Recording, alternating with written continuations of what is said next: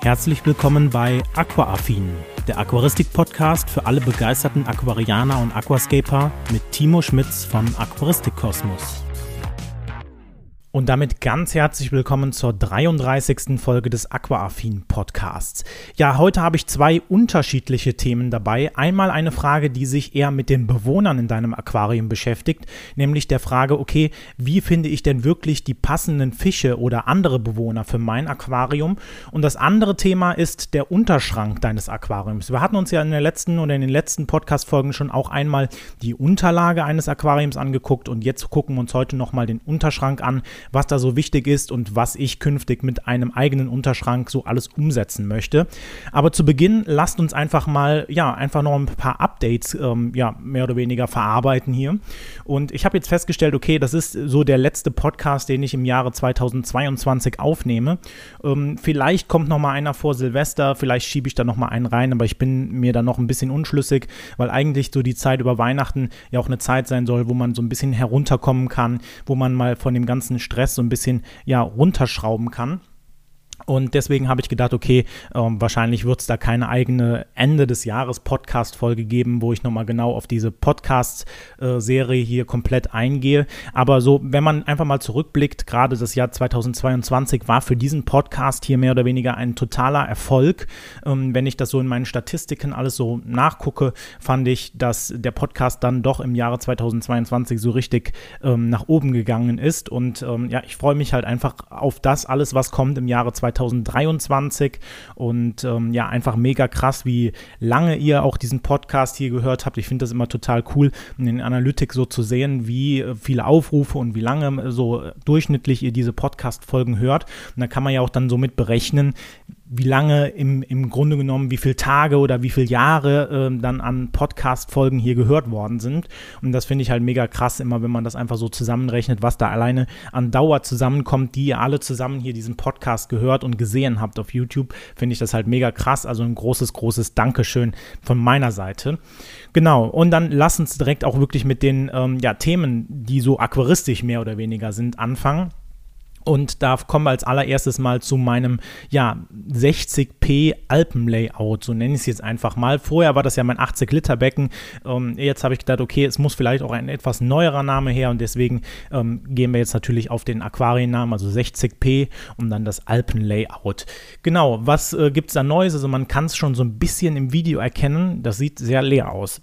Und äh, ja, das stimmt auch, denn ich habe letzte Woche Sonntag, also jetzt eine Woche her, habe ich meine ähm, ja, roten Phantomsammler, die in dem Becken drinne waren, ähm, ja, abgegeben. Denn äh, ja, der ein oder andere hat es auch vielleicht schon äh, gesehen in den Kommentaren oder auch zu dem Einrichtungsvideo. Ich glaube, die Tiere haben sich nicht so richtig wohl in diesem Becken gefühlt. Und aus, diesem, aus dieser Fragestellung und aus dieser Abgabe ist auch natürlich dieses Podcast-Thema hier entstanden, wo wir gleich nochmal drauf eingehen werden. Aber ich habe dann äh, ganz normal halt die Tiere ja abgegeben, weil ich einfach gemerkt habe, okay, ähm, sie waren einfach viel, viel zu stressig für das Aquarium. Ähm, also äh, man hat halt gemerkt, sie fühlen sich nicht wohl. Ja, in dem alten Becken ähm, war es auch schon so eine sehr krasse orange Farbe, die sie angenommen haben. Also alleine auch schon an der Färbung der Tiere kann man ja so ein bisschen ab, auch ablesen, wie gut es denen geht. Ne? Äh, also wenn sie auf einmal total blass etc. aussehen, kann man vielleicht überlegen, ob es den Tieren vielleicht gerade nicht so gut geht geht. Aber ja, das ist halt so ein Punkt gewesen, wo ich gesagt habe, okay, gerade wenn sich hier irgendwas im Zimmer getan hat, das Licht auch noch dabei an war, die sind so panisch im Becken rumgeschwommen und haben sich teilweise auch hinter Hardscape dann verkeilt, wo ich dann den einen oder anderen Fisch mal rausholen musste, ähm, wo ich gesagt habe, okay, so geht es halt einfach nicht mehr. Und ähm, ich, mir war schon bewusst, dass das wahrscheinlich die falsche Fischauswahl für dieses Layout ist. Ich hatte sie halt nun mal jetzt ähm, damals gekauft und ähm, wollte sie halt jetzt nicht sofort aufgeben, bleiben, sondern habe gesagt, okay, ich kriege das schon irgendwie geregelt, die, die Beleuchtung etwas runtergedimmt, hinten im Hintergrund ein paar höhere Stängelpflanzen, wo sie sich auch drinnen verstecken können.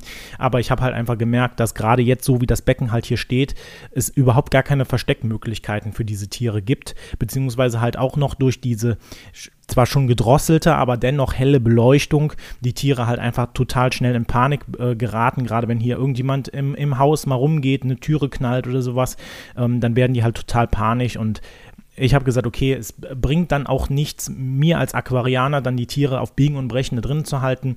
Und ähm, habe mich dann dazu entschieden, schweren Herzens ähm, die Tiere dann auch abzugeben Und sie erweitern jetzt in einem anderen Becken, äh, was um einiges größer ist als meins. Also es ähm, ist laut, laut der Angabe des, des Käufers ist es ähm, 1200 Liter und erweitert da jetzt einen bestehenden äh, Schwarm von roten Phantomsammlern. Das heißt, sie haben da auch ein gutes Zuhause gefunden.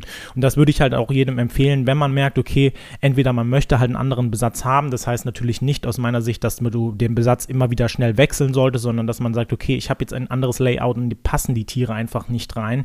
Oder ähm, man merkt beispielsweise, okay, ich habe keine Lust mehr an der Aquaristik, bevor man die Tiere dann sich selbst überlässt im Becken und dann einfach nur zum Sterben mehr oder weniger dahin vegetieren lässt, dann ähm, sollte man doch sicherlich gucken, dass man die Tiere dann noch abgibt und vielleicht sich dann entweder neue, bessere, passende, und da kommen wir gleich drauf, ähm, Tiere dann äh, fürs Becken holt oder halt dann äh, die Aquaristik vielleicht auch gan dann ganz aufgibt. Naja, gut, aber das ist so das Thema, was mich äh, jetzt für das ähm, ja, Alpenlayer Layout so ein bisschen in den letzten Tagen begleitet hat. Das war natürlich jetzt auch ähm, eine ziemliche Herausforderung, ähm, da auch dann die passenden Fische und sowas alles zu finden. Und ähm, gerade auch für die Wasserwerte, die ich so habe hier. Ich habe hier relativ hartes Wasser, plus halt nochmal das Mini, äh, die Mini-Landschaft, die da halt bei ist, ist natürlich gerade so eine Kombination, die ist von den Wasserwerten her, ich glaube, relativ tödlich, würde ich jetzt mal sagen. Also ähm, da ist schon relativ hartes Wasser drin. Und ich habe mich jetzt auch im Zuge halt dieser neuen, des neuen Fischbesatzes Platzes dafür entschieden, dass ich das Ganze dann künftig auch mit einer Osmoseanlage behandeln werde. Das heißt, ich werde das Wasser, das Leitungswasser, Wasser, was wir hier bekommen, was schon relativ hart ist, so zwischen 12 bis 14 Grad deutscher Härte, dann halt mit Osmosewasser zu 50-50 verschneiden. Das heißt, dass ich alleine schon von dem Ausgangswasser oder von dem Wasser, was ins Becken reinkommt, halt schon eine, ja, eine bessere, eine bessere Ausgangslage habe und dann werden halt die Steine zwar immer noch das Wasser aufhärten, das war mir auch vollkommen klar, ähm, aber ja, an der Stelle fand ich jetzt auch einfach mal die, ähm, ja, das zu sehen, wie funktioniert Osmose. Ne? Einfach sich selbst als Aquarianer auch weiterzuentwickeln, gerade wenn man hier auch so einen Podcast, einen äh, YouTube-Kanal etc. hat, dass man einfach nochmal äh, woanders reinguckt, über den Tellerrand guckt, wie funktioniert das eigentlich, ist das praktikabel, wie auch immer. Also einfach, dass ich hier auch ein bisschen Erfahrung sammle und das mache ich jetzt halt auch damit und ähm, ja, ich bin mal gespannt, ob das ein großer Mehraufwand ist, weil ja auch Osmoseanlagen nicht so, der schließt das an den Wasserhahn an, da kommt dann einfach sauberes Wasser raus, sondern ähm, es gibt ja viele Anlagen, Anlagen, die sind was kleiner dimensioniert, vielleicht auch was größer.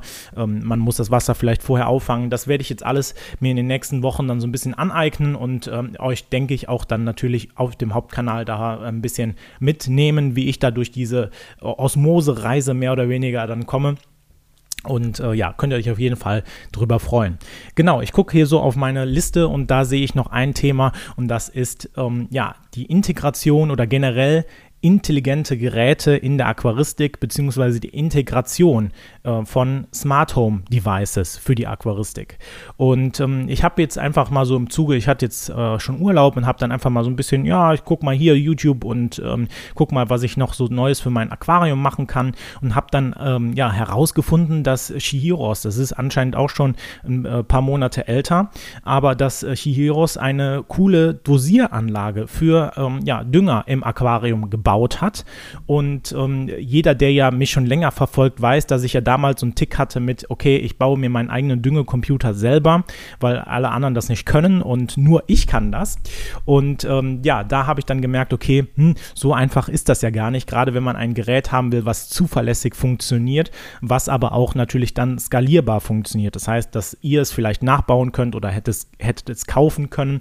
Das sind dann so Sachen, wo man dann merkt, okay, hm, ähm, ja, da ist man dann doch eher der Bastler und freut sich dann eher an dem, an dem ganzen Prozess. Ja, ich bastel mir irgendwas, äh, anstatt das halt einfach nur dann zu nutzen. Und vielleicht macht es dann auch manchmal mehr Sinn, einfach ein fertiges Endprodukt zu kaufen, anstatt sich selbst irgendwas zu basteln. Also das ist so meine ja, ähm, Journey oder meine, meine Geschichte, wie ich jetzt so in den letzten Monaten und äh, Jahren mich weiterentwickelt habe, seitdem es diesen Düngecomputer gab. Und da habe ich halt gemerkt, okay, das, was Shihiros da mit ihren Dosierpumpen anbietet, ist eigentlich genau das, was ich damals mehr oder weniger entwickeln wollte. Einfach einen Düngecomputer, den man über eine App steuern kann. Ähm, gut, okay, jetzt in dem Falle vielleicht nur über Bluetooth, ähm, aber dann der vielleicht noch im WLAN drin hängt und ähm, ich damit einfach meine Düngung automatisieren kann. Und über diesem Zuge ist es mir dann so ein bisschen, ja, dachte ich mir so wie, wie Schuppen von den Augen gefallen, dass ich gedacht habe, okay, du könntest dich ja nochmal so ein bisschen mehr mit dem Thema Automatisierung in, in deinem Aquarium beschäftigen. weil ich persönlich sagen muss, und das ist ja so ein, so ein ähm, ich würde jetzt mal sagen, Wespennest irgendwie, wo man da reinsticht, ähm, dass ich aus meiner persönlichen Sicht sage, dass Automatisierung generell in der Aquaristik eigentlich nichts Schlechtes ist. Es kommt natürlich immer darauf an, wie es konkret ausgestaltet ist, aber es gibt ja da auch äh, viele, die eine andere Meinung vertreten, wo man ja sagen muss, okay, das ist äh, deren Meinung, das ist auch vollkommen okay, dass sie die haben. Ich vertrete halt eine andere Meinung, weil ich aus, aus der Perspektive irgendwie eines Technik-Nerds mehr oder weniger so da drauf schaue. Ich habe Spaß an Technik und äh, mag es dann halt gerne, wenn man dann zum Beispiel irgendwie so ein bisschen was mit einer App einrichten kann oder halt lästige Aufgaben wie zum Beispiel das Dosieren von Einzelkomponenten im Aquarium von einem Computer übernommen wird und ich das als Aquarianer nicht mehr machen muss. Wenn man jetzt darüber spricht, okay, ja, wir haben irgendwie einen Futterautomaten und der soll deine das lästige Füttern deiner Tiere übernehmen, ja, okay, ne, dann bin ich vielleicht bei dem einen oder anderen dabei, dass man sagt, okay, der Spaß an der Aquaristik sollte halt nicht zu kurz kommen, beziehungsweise man sollte sich halt auch mit bestimmten Themen in der Aquaristik beschäftigen.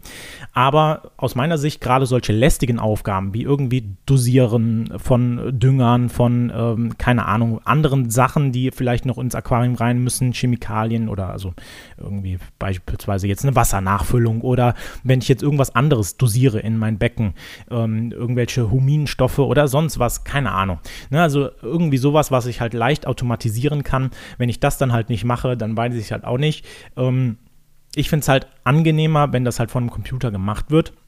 Und da habe ich mir dann die Frage gestellt, okay, so richtig automatisiert ist dein Becken ja jetzt nicht. Ich habe einen ähm, Lichtcomputer, also das heißt, der dimmt bzw. dimmt hoch und runter und äh, ist eine Zeitschaltuhr mit integriert, dass halt einfach die Beleuchtung automatisch funktioniert. Ich habe eine CO2-Anlage, die halt auch über so eine smarte Steckdose gesteuert wird, eher so aus dem praktikablen Grund, dass man sie halt nicht immer umstellen braucht, gerade wenn man irgendwie noch so eine alte Zeitschaltuhr hat, dann ist die Zeit, also Zeitumstellung, ne, dann stellt man da irgendwas an der Zeit um, muss man das alles wieder drücken, also da geht es eher weniger darum, dass es halt Smart Home ist, sondern einfach, dass es praktikabler für mich ist, das eben in, am Computer oder in der App zu ändern, als dass ich da an dem Gerät dann irgendwie drücke und ich weiß nicht, wie das funktioniert.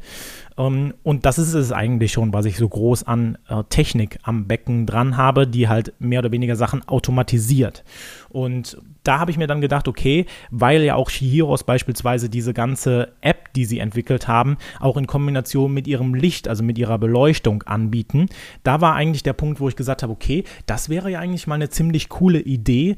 Ähm, und da habe ich mich auch schon in der einen oder anderen Podcast-Folge so ein bisschen ausgelassen, dass es halt einfach ähm, ja nicht so richtige Anwendungsfälle einfach gibt für bestimmte smarte Produkte in der Aquaristik. Ja, ähm, dass ich mir als ja vielleicht auch Bastler, vielleicht nehme ich da einen eigenen Standpunkt ein, einfach auch mehr die Möglichkeit haben will, selber etwas zu machen. Ähm, das ist ja immer schön und gut, wenn ich mir jetzt zum Beispiel ein E-Heim, ne, da gibt es ja diese diversen E-Heim-Filter, die irgendwie ähm, technisch, also, ähm, also, elektronisch geregelt sind, ja, ähm, oder sehr, äh, Sera hat das ja auch, dass sie ähm, bestimmte Filter haben, die auch elektronisch geregelt sind, beziehungsweise die Beleuchtung, die wir so haben, CO2-Anlagen, all das kommt ja von unterschiedlichen Herstellern. Das heißt, es gibt nie so eine All-in-One One-Lösung, wo ich sage, okay, ich kann das halt irgendwie total easy in mein äh, Smart Home oder in bestehende Systeme einbinden, sondern muss halt immer von jedem Hersteller die einzelne App benutzen. Das heißt, wenn ich jetzt einen Filter von Flufal oder von Eheim habe, muss ich den äh, die App benutzen, habe vielleicht in einem anderen Aquarium einen anderen stehen, da habe ich dann wieder eine andere App etc. pp. Also das geht ja dann immer so weiter durch und dann habe ich nachher auf einmal so fünf bis zehn verschiedene Apps auf meinem Handy, nur alleine, dass meine Technikprodukte funktionieren und das finde ich dann wiederum hm, irgendwie so ein bisschen unpraktikabel, weil ich ja jetzt nicht in jede App reingehen will und dann gucken will, wie ist der Stand von meinem Filter etc. Ne? Wie, muss ich meine Dosierpumpen nachfüllen oder sowas.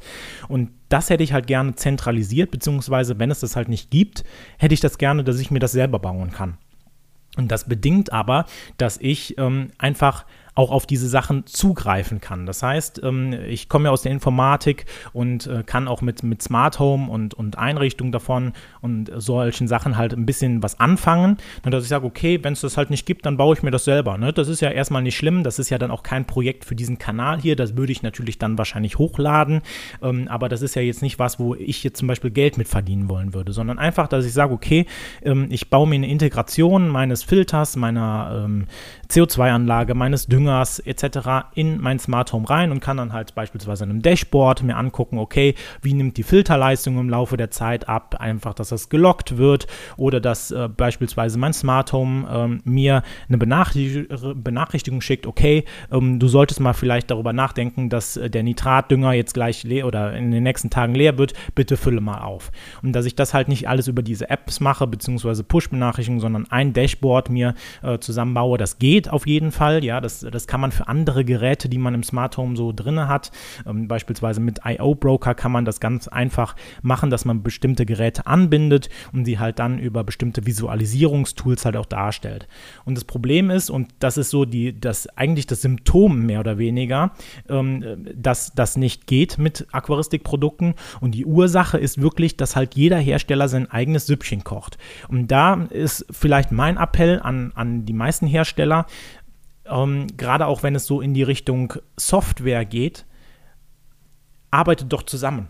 Ja, ähm, gerade so aus dem Bereich, wo ich in der Informatik herkomme, gibt es ganz viele Open Source Tools. Das heißt, man äh, stellt bestimmte Komponenten Open Source zur Verfügung. Das heißt, jeder kann dieses Tool benutzen, jeder kann es weiterentwickeln und ähm, das bietet aus meiner Sicht einen, einen großen, großen Mehrwert. Und da geht es natürlich dann auch darum, gerade wenn man das jetzt mal auf ähm, Aquaristikprodukte münzt, natürlich verstehe ich das, dass ein, ein, ein Hersteller natürlich die Software für seinen äh, Filter oder für seine LED Idee, für was auch immer, natürlich nicht rausgeben will. Aber dann macht es doch zumindest so, dass ihr einen gewissen Teil an offenen Schnittstellen habt.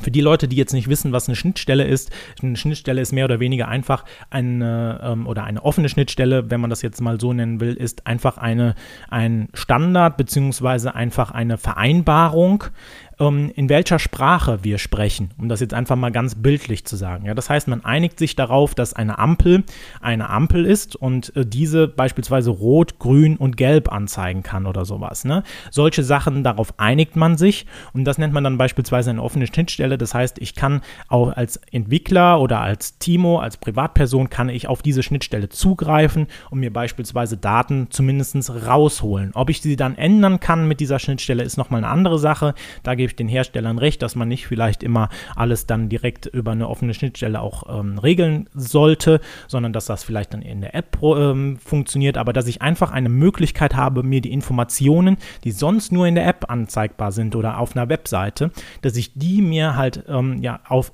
auf einem Standard, auf einer offenen Schnittstelle beispielsweise als Programmierer nehmen kann oder als jemand, der ein Smart Home hat und das dann in mein Smart Home mit einbinde. Weil dann ähm, gibt es halt ganz, ganz viele weitere Anwendungsfälle, die sich aus meiner Sicht daraus erschließen, wo ich sage, okay, da habe ich als Techie oder so ähm, so, so, ein, ähm, ja, so, schon so ein Kribbeln in den Fingern, dass ich sage, okay, ähm, da bin ich mal gespannt, äh, was man damit alles so machen kann.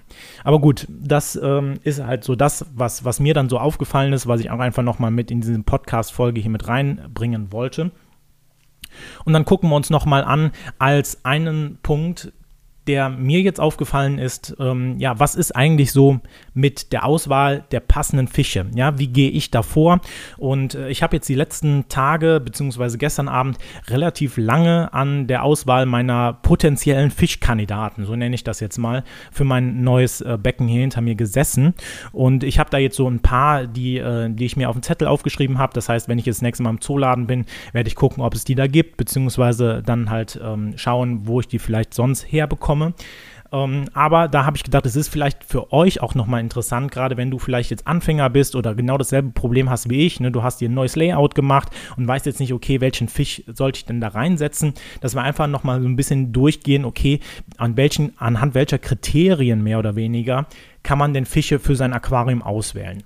Und da ist natürlich der erste Punkt ganz klar, dass die, die, größten, die größten Hebel, die wir haben, auf einmal die natürlich die Beckengröße und die Wasserwerte sind. Das heißt, wenn du natürlich ein großes Becken hast, kannst du andere Fische halten, als wenn du beispielsweise nur ein 60 oder 80 Liter Becken hast. Das heißt, um das konkret jetzt mal zu sagen, bei mir hier, bei meinem 80 Liter Becken hinter mir, würden jetzt irgendwelche Prachtschmerle oder sowas natürlich rausfallen, weil das einfach das Becken nicht hergibt. Ja, also das heißt, ich bin allein alleine von der Größe her eher auf kleinere Fische äh, limitiert, beziehungsweise natürlich auch auf nicht so große Schwärme zum Beispiel an Fischen limitiert. Das heißt, ich könnte jetzt hier nicht irgendwie einen Satz von 100 äh, Neonsammlern oder sowas reinsetzen, einfach weil das Becken das aus meiner Sicht nicht hergibt, ne, weil es halt einfach zu klein ist. Das heißt, wir sollten als erstes mal gucken, okay, was habe ich denn vielleicht schon für ein Becken, beziehungsweise dann das Becken natürlich anhand der Fischauswahl aussuchen.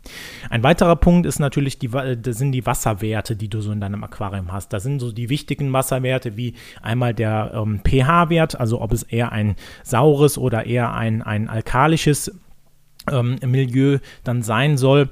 Und ähm, da geht natürlich auch dann die, die Frage so ein bisschen in die Richtung, ja, wie hoch ist denn deine Gesamthärte beziehungsweise deine Carbonathärte des Beckens? Also das sind so die drei Werte, an denen ich jetzt zumindestens, wenn ich so ein bisschen im, ähm, ja, im, in Lexikas suche oder halt ähm, im, im Internet suche, ja, einfach so ein bisschen den, das Augenmerk drauf lege, okay, ähm, ich habe vielleicht hier einen, einen Fisch, der ähm, ja beispielsweise eher aus einem weichen Gewässer kommt, kommt, habe ich natürlich jetzt hier hinter mir mit dem Aquarium schon Probleme, weil ich relativ hartes Wasser habe. Das heißt, ähm, da sollte man dann natürlich auch gucken, dass die Fische auch dann, die man sich vielleicht dann in die engere Auswahl genommen hat, natürlich auch von den Wasserwerten her in dein Aquarium reinpassen, beziehungsweise wenn sie nicht passen, kann man natürlich mittels beispielsweise Osmosewasser, wie ich das jetzt machen möchte, mit Verschneidung oder generell Nutzung Osmosewasser, kann man natürlich auch die Wasserwerte herstellen, die, der, die das Tier, der Fisch dann halt in dem äh, Moment halt auch braucht.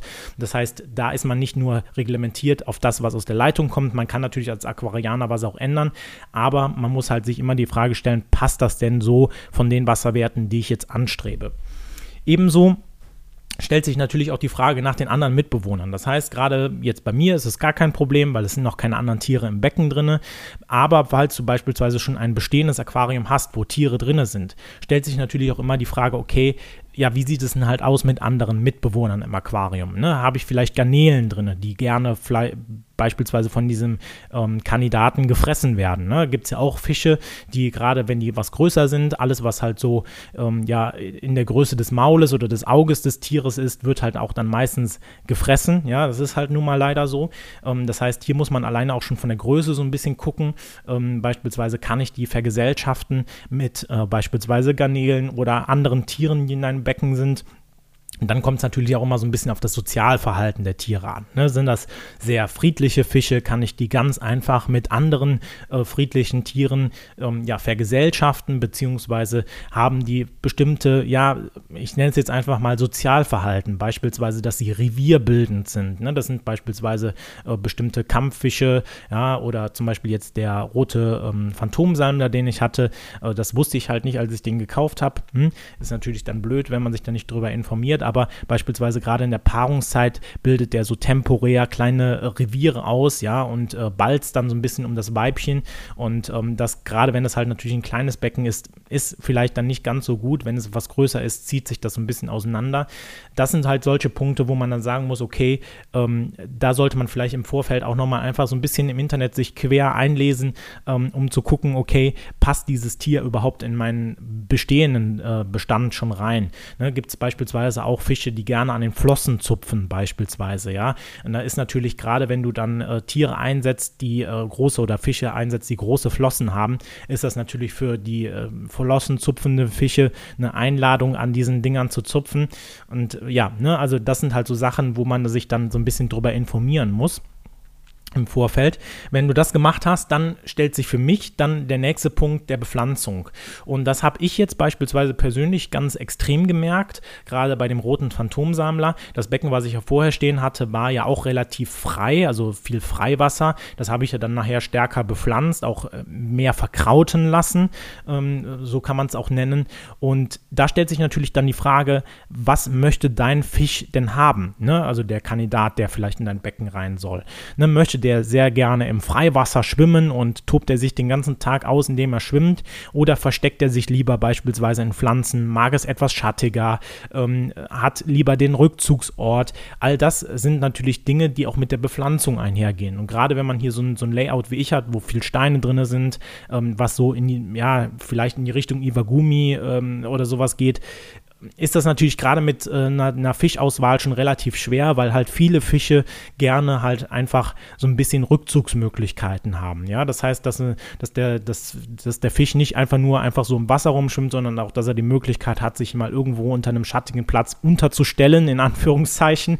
Ähm, oder dass man halt einfach die Möglichkeit hat, okay, ähm, der, der Fisch äh, ja, versteckt sich halt beispielsweise in Hintergrundpflanzen oder sowas. All das sind natürlich Sachen, die du im Vorfeld vielleicht klären musst. Aber wenn du zum Beispiel so ein Becken hast wie ich, dann fühlen sich bestimmte Tiere einfach nicht mehr wohl darin, ne? weil es halt einfach keine Versteckmöglichkeiten gibt. Und das kann man halt mit der Bepflanzung ändern. Wenn aber das Layout das einfach nicht vorsieht, dann sollte man halt an der Stelle vielleicht doch auf etwas andere Fische umschwenken. Und wenn du dann halt den Punkt der Bepflanzung geklärt hast, also möchte der, der Fisch vielleicht ein eher bepflanzteres Becken, was eher verkrautet ist, was äh, ja vielleicht mehr Schatten bietet, ähm, wenn du diesen Punkt geklärt hast, dann geht es noch aus meiner Sicht an einen Punkt und das ist die Beleuchtung. Viele Aquarianer sagen, okay, die Beleuchtung hat keine große Auswirkung auf meine Tiere, ja, also ob das Licht jetzt an oder aus ist, macht für die Tiere jetzt nicht so einen großen Unterschied. Ähm, da stimme ich auch meistens zu, bis auf den Punkt, dass je nachdem, was du für eine Beleuchtung hast, das dann schon äh, aus meiner Sicht ein, ein äh, valider Punkt ist. Denn wenn ich ein ganz normales Standardzelt hier, so, so ein Rio 125 oder so habe, dann ist es vollkommen egal, ob die Beleuchtung jetzt äh, an oder aus ist. Also das sollte jetzt keine große Auswirkung auf dein Tier haben, ne? dass es sich halt erschreckt oder dass es halt zu krass beleuchtet ist. Aber gerade wenn du beispielsweise, wie ich jetzt hier, eine relativ starke Beleuchtung oben drüber hast, keine Pflanzen drin hast, keine Schwimmpflanzen, die das irgendwie abschatten, dann kann das halt doch schon ein Problem sein, dass da halt mehrere tausende Lumen drauf brutzeln und einfach dann das für, das für den Fisch einfach zu hell ist, ja, und ähm, er dann auch beispielsweise bei mir aufgrund von fehlenden Rückzugsmöglichkeiten sich einfach total unwohl in dem Becken fühlt. Und das muss man natürlich dann auch beachten. Ähm, wenn du halt gerade so ein Becken hast, dann sollte man halt vielleicht schauen, dass man spezielle Arten auswählt, die halt damit zurechtkommen. Und da fallen dann halt leider einige dann halt schon raus wie du das konkret machst, ja. Also um, ähm, ich kann dir halt natürlich jetzt keine konkrete Art nennen, die für dein Becken jetzt passt. Ne? Das musst du halt in einem, in diesem Prozess, ja, immer so Schritt für Schritt runterarbeiten. Und ich nutze dafür ganz gerne eigentlich solche Online-Shop-Portale, ja, wo du halt dann auch online Fische kaufen kannst. Die haben meistens einen guten Steckbrief, beispielsweise von den Tieren. Du findest auch unten in der Videobeschreibung den ein oder anderen, das ein oder andere Lexika ähm, oder Archiv oder Forum oder sowas verlinkt, wo ich dir sage, okay, das sind die Quellen, die ich beispielsweise auch benutze, ganz gerne. Aber das sind so die Punkte, die ich jetzt bei der Wahl des, äh, der, der Fische für das Aquarium hier durchgegangen bin. Und ähm, ich kann dir auf jeden Fall sagen, wenn du aktuell äh, oder up to date bleiben willst, ja, welche Tiere jetzt hier künftig einziehen, dann guck gerne mal auf meinem Hauptkanal vorbei, findest auch unten verlinkt in den Show Notes. Ähm, dann kannst du da gerne mal vorbeigucken und siehst dann, was in der Zukunft hier für Tiere ins Becken eingezogen sind. Gut, und dann kommen wir noch zu einem letzten Punkt und das ist nämlich mein Unterschrank beziehungsweise Unterschränke fürs Aquarium generell. Denn ähm, ja, irgendwie, wir können ja unser Becken nicht einfach auf den Boden stellen. Ja, wir wollen ja auch irgendwie, dass es schön aussieht, dass es sich schön im Raum einfügt und da gehört ein schöner Unterschrank aus meiner Sicht eigentlich total ähm, ja, mit dazu und man sollte da auf jeden Fall so ein bisschen Augenmerk drauf richten.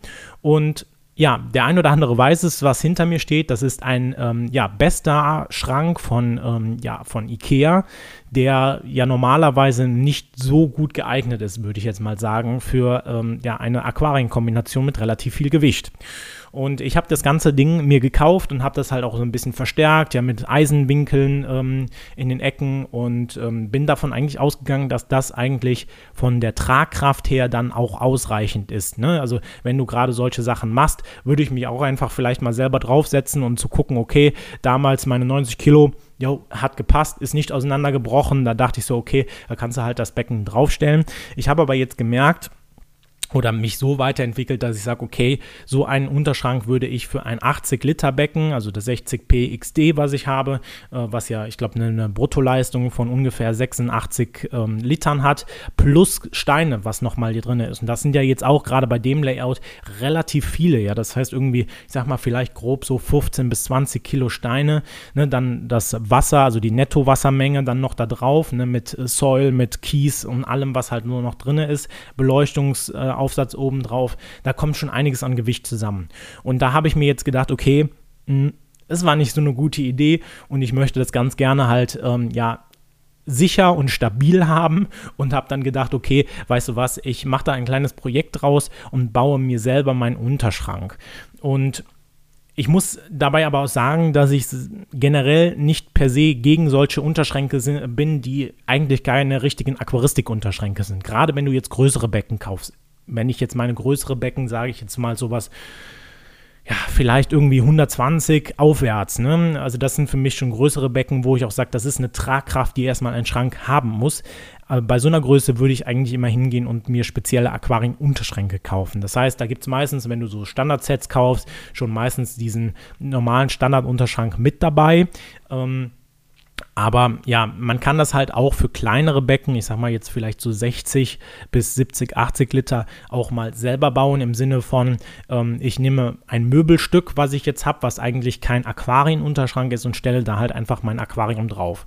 Ne, mein ähm, Mini M steht jetzt hier auf einem ganz normalen Highboard, äh, was aber relativ stabil ist. Das heißt, das muss ich jetzt nicht konkret nochmal verstärken. Ebenso halt das ähm, ja, 60p XD, genau so heißt es ja. Und das steht halt dann auf diesem Bester-Schrank, der halt nochmal verstärkt ist. Das heißt, da muss man sich natürlich auch immer die Frage stellen, okay, wenn ich da jetzt was draufstelle, wie schwer ist das? Muss ich das ganze Möbelstück dann vielleicht noch verstärken? Und dann gibt es halt noch die nächste Möglichkeit, und das ist das, was ich nämlich jetzt machen möchte, ist einfach einen Unterschrank selber zu bauen. Und da habe ich mir dann gedacht, okay, ähm, ich werde das sicherlich mit äh, Spanholzplatten äh, irgendwie machen. Also soll natürlich auch schön aussehen und äh, soll ein in einem ähnlichen Stil sein, so wie der jetzt halt der Bester-Schrank auch schon ist. Nur, dass ich halt da nicht mehr die Sorge haben muss, dass wenn ich da mal drauf ähm, irgendwie wackel oder sowas, dass dann halt dieser Schrank zusammenbricht, weil jetzt ist halt so viel Herzblut, so viel Geld da reingeflossen, ähm, dieses Becken hier herzustellen. Und wenn dann auf einmal, weil beispielsweise Wasser im Schrank ausgelaufen ist und diese Besta, diese Ikea-Sachen sind halt nun mal Pla äh, Pappe von innen. Ja, wenn das halt aufweicht, ich weiß nicht, wie die Stabilität davon so gut, äh, also ob das noch so gut ist. Ähm, da habe ich mir dann gedacht, okay, einfach ein, selber einen Unterschrank bauen, das ist jetzt schon eigentlich eine coole Aufgabe und äh, macht dann auch, glaube ich, ziemlich was her. Und ich habe mir dann halt schon so ein bisschen was überlegt, was ich gerne in diesen Schrank mit einbauen möchte. Und ähm, ja, vielleicht könnt ihr gerne mal unten in die Kommentare oder mir per Mail schreiben, ähm, wenn ihr das Ganze jetzt auf einer Podcatcher-Plattform hört. Ähm, was ihr denn so für einen Unterschrank, also wenn, wenn ihr euch einen Unterschrank wünschen könntet, ja, was wären da so Features, die der Unterschrank haben sollte? Und da habe ich mir dann die Frage gestellt, okay, wenn ich das ganze Ding jetzt selber baue, habe ich auch die Möglichkeit, bestimmte Sachen darin zu verwirklichen, die ich vielleicht jetzt bei so einem Bester-Dingen nicht habe. Und da ist mir dann der, der erste Gedanke gekommen, okay, eigentlich fände ich ja ganz cool, wenn ich so eine ausziehbare, einen ausziehbaren Bodengrund hätte oder eine Bodenplatte hätte. Das heißt, da steht der Filter drauf und wenn ich den Filter reinigen muss, dann habe ich ja jetzt das Problem, dass ich halt tief in den Schrank reingreifen muss und ähm, ne, dann halt die Schläuche alle abmachen etc. pp. Und eigentlich fände ich das ganz cool, wenn das, dieser ganze Filter auf einer Art äh, Schiene steht. Das heißt einfach auf einem, auf einem Brett, dass ich halt einfach rausziehen kann, sodass ich halt einfach den Filter abklemmen kann, hochnehmen kann, fertig und muss dann halt nicht diesen schweren äh, Biomaster-Filter da irgendwie aus dem Aquarium rauswuchten unten drunter. Von daher fände ich das eigentlich ganz cool, wenn man das rausziehen kann. Ebenso dachte ich mir, okay, eigentlich wäre es ja ganz cool, wenn man auch so ein bisschen Beleuchtung in dem Aquarium hat. Ne? Es gibt ja verschiedene ähm, so, so äh, ja, Küchensets, sage ich jetzt einfach mal, mit, mit äh, Beleuchtung, dass man halt da so ein bisschen ähm, ja, einfach wenn die Türe aufgeht, macht man eine Beleuchtung an oder sowas. Ne? Das ist halt sowas, was ich dann auch wahrscheinlich damit realisieren werde, beziehungsweise dann, weil es halt eigentlich hier der, der Bester-Schrank relativ tief ist. Ja? Also der könnte vielleicht noch so, ich sag mal, 10 Zentimeter höher stehen. Das heißt, dass das Becken etwas höher kommt ähm, finde ich es eigentlich ganz cool, wenn ich diesen Platz nutzen würde, wenn ich da ein eigenes, ähm, ein eigenes, äh, einen eigenen Unterschrank zu mache, dass man einfach beispielsweise noch Schubladen mit einbaut, dass man halt beispielsweise irgendwelche ähm, Sachen, sei es beispielsweise irgendwelche Pinzetten, Scheren etc., einfach unter dem Aquarium in der Schublade lagern kann und die dann halt rausziehen kann, wenn man es braucht. Und das fände ich halt eigentlich auch eine coole, ein cooles Feature. Und da bin ich dann mal gespannt. Das ist so eine Aufgabe, die ich mir jetzt so über Weihnachten bzw. über den Jahreswechsel gesetzt habe. Ähm, da fährt man mal in den Baumarkt, holt vielleicht ein paar neue Bretter oder sowas und ähm, ja, wird dann halt seinen Unterschrank zusammenbauen. Und da bin ich auf jeden Fall mal sehr gespannt und ähm, ja, würde mich mal mega interessieren, was ihr so für Anforderungen an den Unterschrank habt. Klar, er muss natürlich stabil sein. Ich glaube, das ist so das Offensichtlichste. Aber gibt es eigentlich dann noch was anderes ähm, als einfach nur ja, ein Unterschrank mit einer Türe? Ne? So wie ich das jetzt gemeint habe, so ja, vielleicht ein ausziehbares Brett oder sowas. Das würde, ich, würde mich mal sehr interessieren. Also schreibt mir gerne eine Mail oder schreibt mir gerne in die Kommentare hier auf YouTube. Und dann würde ich sagen, war es das von dieser Podcast-Folge Ende des Jahres. Und ähm, ich sehe schon, dieses ist etwas länger geworden, glaube ich, als sonst. Aber trotzdem hat es mir mega Spaß gemacht. Und dann würde ich sagen, einen schönen oder einen guten Rutsch ins neue Jahr und dann sehen wir uns und hören uns wahrscheinlich im neuen Jahr wieder. Macht's gut, bis dahin. Ciao. Das war Aquaaffin, der Aquaristik-Podcast für alle begeisterten Aquarianer und Aquascaper. Wenn du auf YouTube zuschaust, vergesse bitte nicht, den entsprechenden Kanal zu abonnieren.